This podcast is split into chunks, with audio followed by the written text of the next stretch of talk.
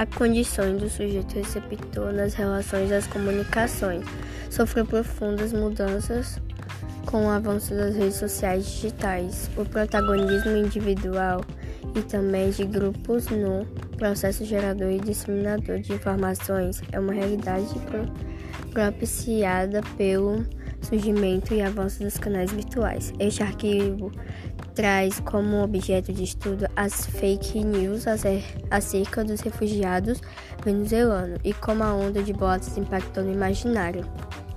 coletivo, provocando reações xenofóbas por parte de alguns grupos de brasileiros a partir de visões distorcidas quanto ao propósito humanitário de integração dos refugiados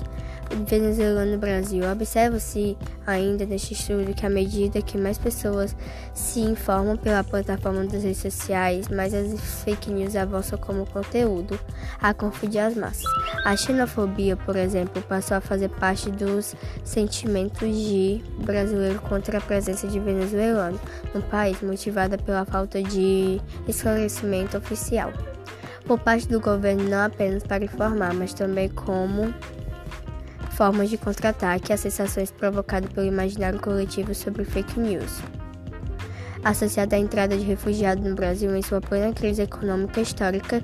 que elevou o desemprego a mais de 14 milhões de postos de trabalho. A metodologia de análise considerou publicações pela empresa e em pesquisa bibliográfica.